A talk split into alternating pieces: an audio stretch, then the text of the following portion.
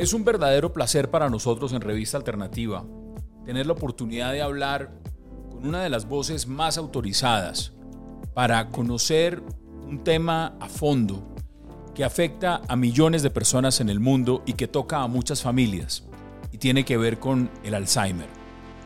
El doctor Francisco Lopera es una autoridad y es un hombre que ha dedicado gran parte de su vida al estudio del Alzheimer. Actualmente es el director del grupo de neurociencia de la Universidad de Antioquia y ha sido galardonado precisamente por su esfuerzo, su dedicación y el trabajo de él y de su equipo para estudiar el Alzheimer y para determinar muchas cosas que nos interesa conversar hoy con él. Doctor Lopera, gracias por aceptar la invitación a Revista Alternativa y bienvenido. Muchas gracias a ustedes por invitarme a su espacio. Mire, este es un tema que tiene muchísimo calado y por supuesto es un tema que tiene mucha ciencia y mucho estudio. ¿Por qué decide usted empezar a estudiar el Alzheimer? Bueno, eso fue eh, como una, una eh, obligación que, sentí eh, cuando yo era residente de neurología de la Universidad de Antioquia y me tocó recibir un paciente con Alzheimer de inicio precoz. Y yo vi que él tenía su familia con historia de muchos casos de demencia, entonces me dio la impresión de que era algo muy excepcional, una familia con varios casos y sobre todo con un inicio juvenil de la enfermedad. Entonces decidí empezar a estudiar esa familia, pero coincidencialmente me di cuenta que no era solo una familia, porque rápidamente encontré otra familia en Yarumal, otra en Angostura, y sucesivamente fui encontrando familias en todo el departamento de Antioquia hasta recolectar 25 familias multigeneracionales que tienen aproximadamente seis, más de 6.000 herederos y, y, entonces se convirtió en un proyecto de investigación grande y hoy en día sabemos que, que, que ellos son portadores de una mutación de causalidad de la enfermedad de Alzheimer. En esa época todavía no se conocían todos los genes del Alzheimer, pero justamente en el año 95, eh, unos 10 años después de que empezáramos a estudiar estas familias, en una colaboración con la doctora Alison Gould y el doctor eh, John Morris de la Universidad de Washington, encontramos la mutación paisa en el gen de la presenilina 1. Cuando uno empieza y, lo escucha, e, evidentemente uno empieza a hacer también un poquito de, mirar hacia atrás. Hoy en día usted nos habla ya del, número de familias, pero también eh, esto es millones de personas en el mundo, ¿no es cierto? ¿Cuántas, ¿Cuántos millones de personas en el mundo padecen Alzheimer? Bueno, en el mundo hay aproximadamente 50 millones de personas con demencia. Y no solo Alzheimer, la mayoría de esas demencias es por enfermedad de Alzheimer. Y en el año 2050, en el año 2050 habrá 150 millones de personas con demencia, la mayoría de ellas con Alzheimer y sobre todo la mayoría de ellas en países en vía de desarrollo. Entonces, la demencia y el Alzheimer es, una, es un trastorno de salud pública en el mundo pero la forma genética autosómica dominante solo afecta al 1, máximo 2% de la población con Alzheimer. ¿Cómo hace uno para determinar si es susceptible o si tiene el gen que puede llevar a la demencia o al Alzheimer? ¿Eso es posible hoy en día hacerse un examen, un test? ¿Cómo, cómo funciona eso? Sí, eso se puede hacer. Se hace en personas que tienen una historia familiar no tiene mucho sentido hacerlo en la, comunidad en general. Pero en una persona que tiene una historia familiar, es decir, que varios miembros de su familia han sufrido de pérdida de memoria a edad temprana, ese tipo de familias son importantes de evaluar para una variedad genética. Entonces, en ese caso, se toma una muestra de sangre, se extrae el ADN y en el ADN se puede mirar si tiene o no la mutación paisa. ¿Y ese examen, ese examen es frecuente en Colombia o no es frecuente? Ese examen lo estamos haciendo solo en el contexto de investigación. No es un examen que se mande, digamos, para clínicamente, sino que lo hacemos en el contexto de investigación. Doctor Lopera, ¿tiene cura el Alzheimer? El Alzheimer todavía no tiene cura. Es una enfermedad incurable, progresiva, tiene tratamientos paliativos. Y estamos, eh, pues todo el mundo está luchando y trabajando por la prevención y la cura.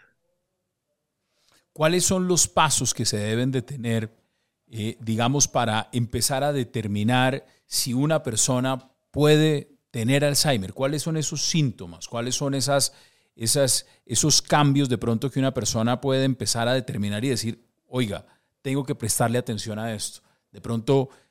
Sí, yo diría que la, la, el principal síntoma que inaugura la enfermedad es la pérdida de memoria reciente. Entonces es una persona que está olvidando lo más nuevo, lo que está viviendo día a día, está perdiendo la memoria reciente, pero conserva la memoria del pasado.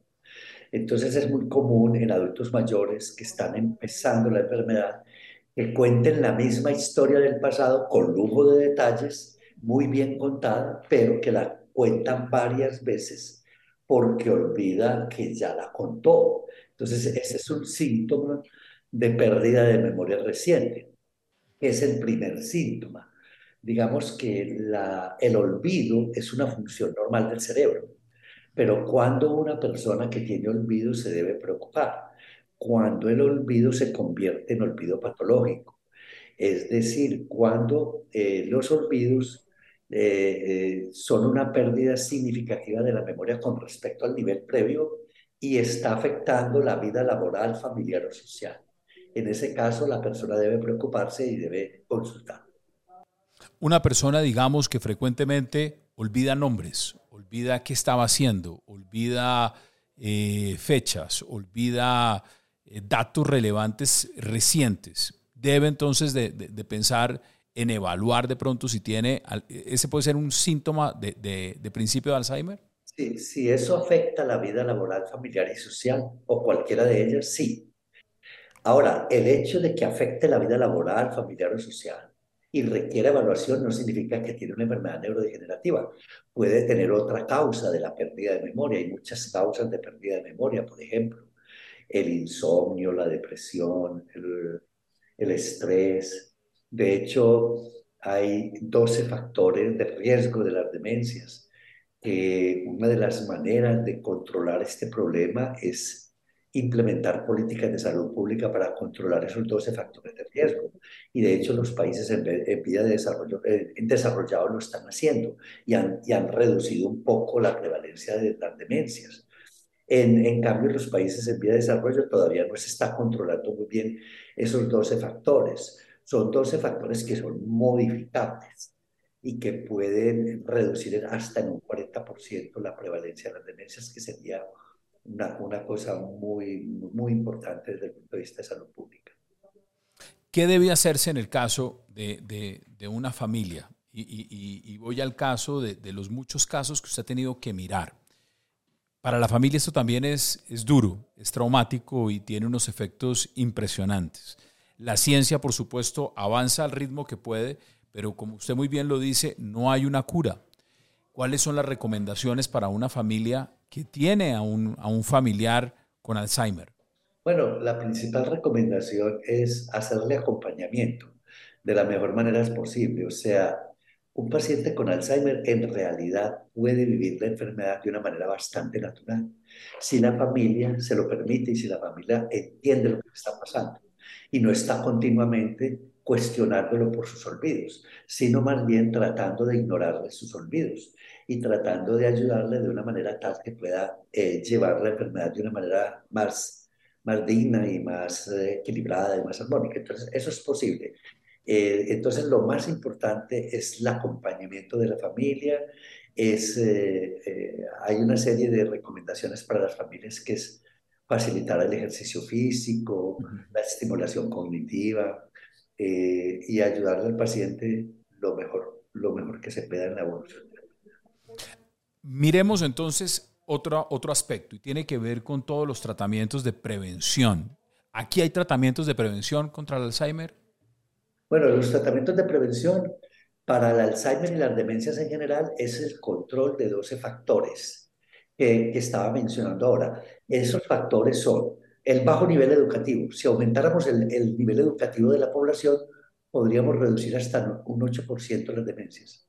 Eh, otros factores que se pueden, que son modificables y, ayudan a prevenir las demencias son el control de la hipertensión, el tabaquismo, el alcoholismo, la depresión, la diabetes, la hipertensión, el aislamiento social, el sedentarismo, eh, la polución del aire.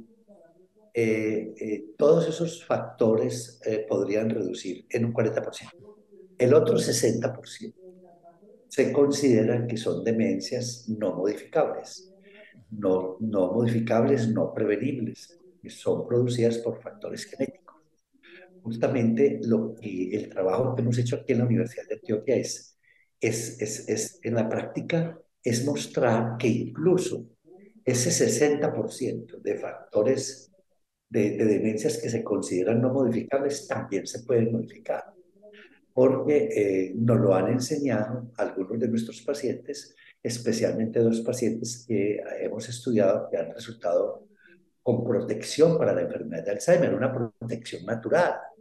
Entonces, si ellos están protegidos de manera natural, si, si en la naturaleza habita, la, en la naturaleza de ellos, habita la enfermedad y habita la cura, pues lo que tenemos que hacer es leer eso, ese mensaje en la naturaleza e imitar.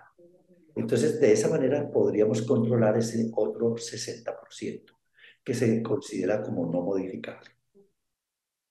Doctor, doctor Lopera, ¿cuál ha sido el paciente más joven que usted ha, ha, tenido o ha conocido con Alzheimer? Nosotros, el paciente más joven, aproximadamente 32 años, con Alzheimer genético. Y por supuesto, el proceso puede ser degenerativo eh, dependiendo la persona o todos avanzan a un mismo ritmo? Todos tienen una evolución progresiva y siempre es degenerativo en todos, pero eh, puede ser más agresivo en unos que en otros.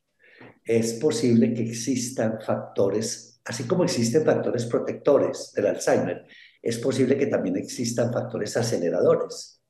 De hecho, conocemos factores aceleradores ambientales eh, el insomnio, eh, los malos estilos de vida, el estrés, son factores aceleradores. Y factores, y puede haber incluso factores aceleradores genéticos, que pueden hacer que la evolución de la enfermedad sea más agresiva, así como existen otros factores, tanto ambientales como genéticos, que son protectores y permiten que la enfermedad sea menos agresiva, que evolucione más lentamente, pero de todas maneras, en todos los casos la enfermedad es progresiva. ¿Qué porcentaje hay cuando usted habla y, relaciona los, dos casos, el tema de la demencia y el tema del Alzheimer? ¿Qué tan, eh, ¿Cuál es la relación entre los dos? Es decir, una persona puede ser diagnosticada con demencia pero no tener Alzheimer. ¿O qué porcentaje hay de las personas que son diagnosticadas con demencia tienen Alzheimer? Bueno, eh, el 15% de las demencias eh, es por factores modificables, eh, son demencias secundarias, por ejemplo, demencia por trauma de cráneo, demencia por alcoholismo, demencia por problemas vasculares, demencia por desnutrición. Entonces, hay un 15% de las demencias que son, que son modificables, son tratables, incluso hasta curables. Y el 85% de las demencias son primarias, las anteriores se llaman secundarias porque se conoce la causa. Estas primarias, el 85% que son primarias, no se conoce la causa, excepto para el 1% que tiene Alzheimer genético, que sí se conoce la causa y se conoce cuál es el gen. Pero la mayoría pues, de las formas primarias, de las demencias primarias, la mayoría eh, son de causa desconocida. Y eh, ese, de ese 85%, digamos que habrá un, un, 15% más, eh, un 15% más que son por otro tipo de demencias primarias, como demencia frontotemporal, demencia por Huntington, y queda un 70% que son de Alzheimer. Alzheimer. La mayoría es Alzheimer, digamos un 70% de las demencias es por Alzheimer. ¿Qué tanto se cuida la salud mental en Colombia, doctor Lopera? Bueno, ese es un problema grave que hay, no solo en Colombia, sino en todos los países de América Latina.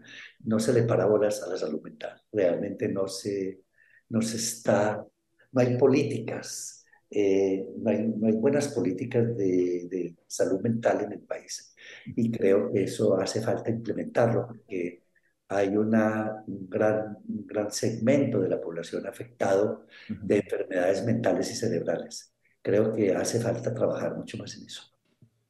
¿Cómo terminan la mayoría de personas que sufren de Alzheimer y, y, y en una condición que puede ser incluso compleja, vulnerables, de, un, de estatus económicos muy eh, vulnerables, limitados y que incluso no tienen familia? ¿Cómo terminan esas personas en Colombia? Bueno, estas familias generalmente, estas personas afectadas con Alzheimer, eh, van perdiendo la, la, memoria y otras funciones cognitivas y cuando ya se destruyen todas las habilidades mentales, sigue el deterioro motor.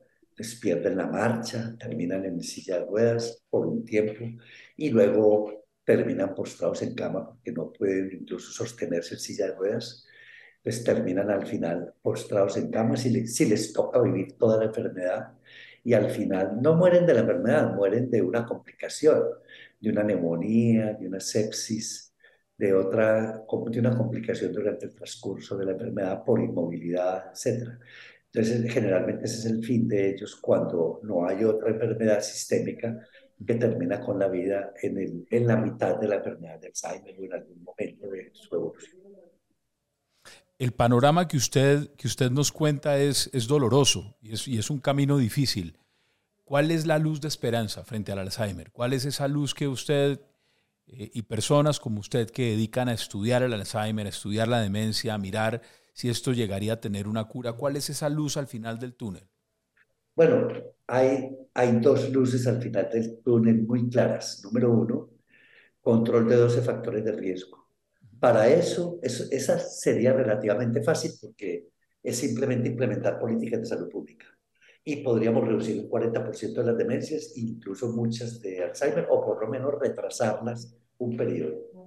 Y segundo, eh, el desarrollo de terapias génicas. Es, creo que se van a desarrollar terapias génicas utilizando la información protectora que hemos descubierto en el grupo de neurociencias de Antioquia de que hay, hay información protectora en el genoma que puede curar el Alzheimer. Entonces, si uno utiliza esa información genética protectora y la inocula en personas que tienen riesgo de Alzheimer, uno podría retrasar hasta 25, 30 años el inicio de los síntomas. ¿Y eso, eso, eso habría que hacerlo de, de qué forma y frente a qué, qué personas para, para inocular eso? ¿Cómo sería? Bueno, eso sería, digamos, cogiendo, por ejemplo, un virus. Eh, una manera es coger un virus y extraer todo lo que hay en el interior de la cápsula del virus y se mete la información genética protectora. Y entonces se produce una infección viral en la persona que tiene riesgo. Pero esa infección no es viral, sino que es una, una infección informática. Y pues, puesto que está infectado con una información genética informática, podría eso eh, tener el efecto de retrasar la enfermedad de Alzheimer por 25 o 30 años. Eso teóricamente es posible, simplemente que se necesita implementarlo, desarrollarlo y lograrlo, pues, eh, eh, lograr eh, perfeccionar eso, porque la terapia génica puede tener complicaciones, entonces hay que superar una serie de, de, de, de etapas antes de, tener eso disponible. Y lo otro es, pues esos genes protectores tienen un mecanismo de acción, actúan en el cerebro de la persona que porta el gen protector.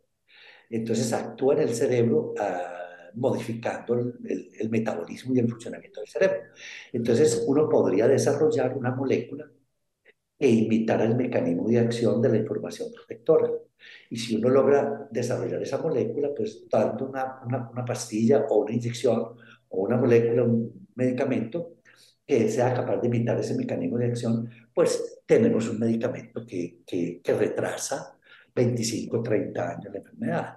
Y como la enfermedad de Alzheimer es esporádica, la que, afecta, la que afecta a la mayor parte de la población, empieza después de los 65 años, si yo puedo retrasar 30 años el inicio de los síntomas, pues prácticamente estoy curando la enfermedad, porque la mayoría de la gente no va a vivir hasta los 95. Entonces esas serían como las dos, las dos rutas de esperanza.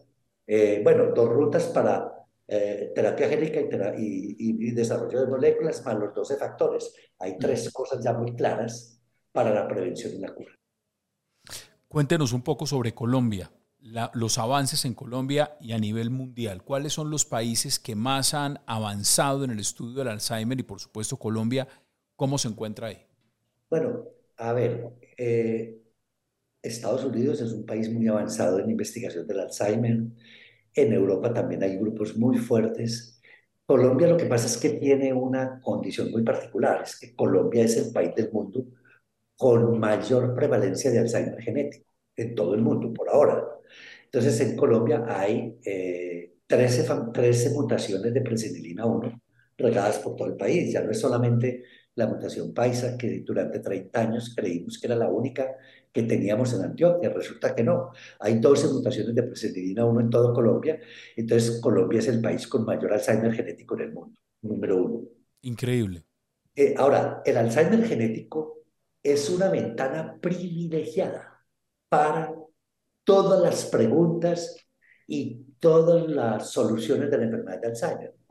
Aunque el, Alzheimer genético no es un problema de salud pública, pero el Alzheimer genético es como estar en el sitio privilegiado para comprender la enfermedad. ¿Sabes por qué? Porque como la persona nace con un gen de causalidad, entonces ya se sabe que va a desarrollar la enfermedad a los 44 años que va a empezar a tener síntomas a los 44 años, que va a perder la memoria a los 44, que va a tener demencia a los 49, que va a morir a los 60. Es decir, reconociendo que es portador de una de las mutaciones de causalidad, ya uno conoce el futuro.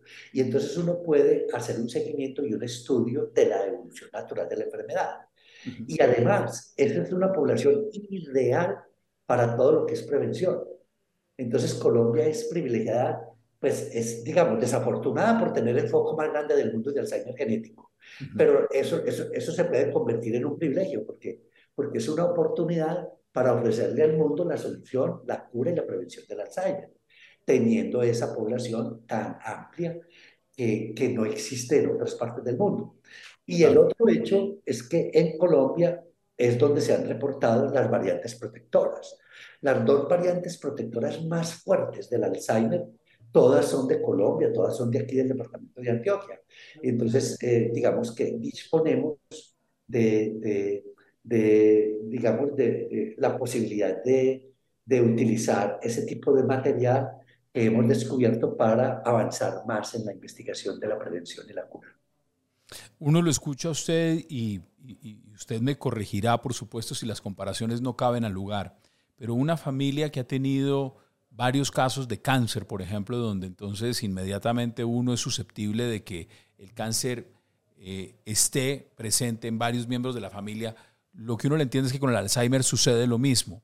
Eh, una persona entonces debería, si tiene antecedentes de Alzheimer en su familia, empezar a hacerse un monitoreo e incluso permitir también que sea un caso de estudio de análisis. Eh, ¿Estoy en lo correcto? Sí, total. O sea, eso nosotros discutimos mucho eso con las familias. Si les decimos a las familias, miren, ustedes están afectados con una forma genética de Alzheimer, pero ustedes solos no van a poder encontrar la solución y nosotros solos tampoco. Pero si trabajamos juntos y ustedes colaboran en las investigaciones y vamos a poder avanzar. Y justamente los avances en Colombia se deben más a esas familias afectadas que a nosotros, porque es que si ellos no, no nos hubiesen donado eh, las muestras de sangre, no se hubieran sometido a los exámenes de imágenes, no se hubieran sometido a las evaluaciones médicas y neuropsicológicas, no hubieran donado el cerebro de sus seres queridos cuando fallecen. Si no hubieran hecho todo eso, nosotros no tendríamos nada que decir. Es decir, nosotros no habríamos podido descubrir nada. Entonces hemos hemos podido avanzar gracias a la participación de ellos. Y ese es un mensaje para la comunidad. Digamos que la solución de este tipo de enfermedades no es responsabilidad exclusiva de los médicos y de los investigadores, es una responsabilidad de los pacientes, de las familias, de los cuidadores de la sociedad, porque es que no hay manera de encontrar soluciones para estas enfermedades incurables si todos no nos comprometemos en ello. Y eso es válido para el Alzheimer y válido para el cáncer y para todas las enfermedades. Y quien quiera, quien quiera, quien escuche esta conversación que estamos teniendo usted y yo, y diga, venga, yo, yo soy una de esas personas que, que he tenido el Alzheimer presente en mi familia, quiero saber si puedo contribuir, aportar justamente para, para que esos estudios avancen y continúen. ¿Qué puede hacer? ¿Contactarse con ustedes en la universidad? ¿Cuál sería el procedimiento? Sí, contactarse con Grupo de Neurociencias de Antioquia. Y, o contactarse con mi correo, le doy mi correo, francisco.lopera, arroba, GNA, Grupo de Neurociencias de Antioquia, gna.org.co. Es decir, a cualquier persona en el país que tenga una historia familiar, es, es muy importante que se comuniquen con nosotros. Si se comunican conmigo, yo puedo llamarlos, contactarlos, hacer una genealogía y además les puedo brindar una oportunidad porque vamos a empezar este año un tratamiento mixto, combinado, con un medicamento antiamiloideo y con un medicamento antitao en colaboración con la Universidad de Washington. Es el primer tratamiento combinado eh, que se va a usar en la investigación del Alzheimer en el mundo. Empezó ya en Estados Unidos, Colombia es un sitio elegido para contribuir en ese proyecto.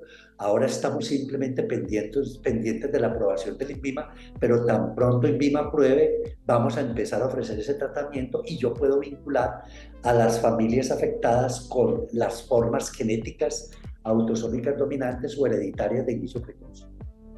Pues esto es una conversación muy interesante y esto último que usted nos cuenta enriquece aún más porque desde el punto de vista de, quien escuche esta entrevista y pueda, pueda decir, venga, yo quiero contribuir, no simplemente mirar y entender, sino puedo ayudar y puedo aportar, estoy seguro que lo hará.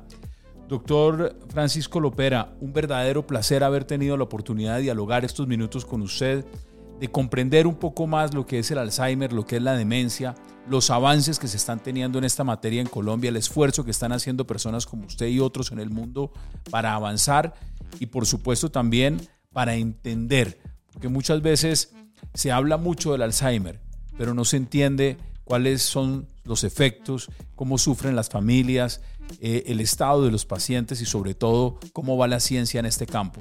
De nuevo, muchas gracias por, por estos minutos con, con Alternativa. Muchas gracias, Hazen, y muchas gracias a Alternativa por darme la oportunidad de contar toda esta historia.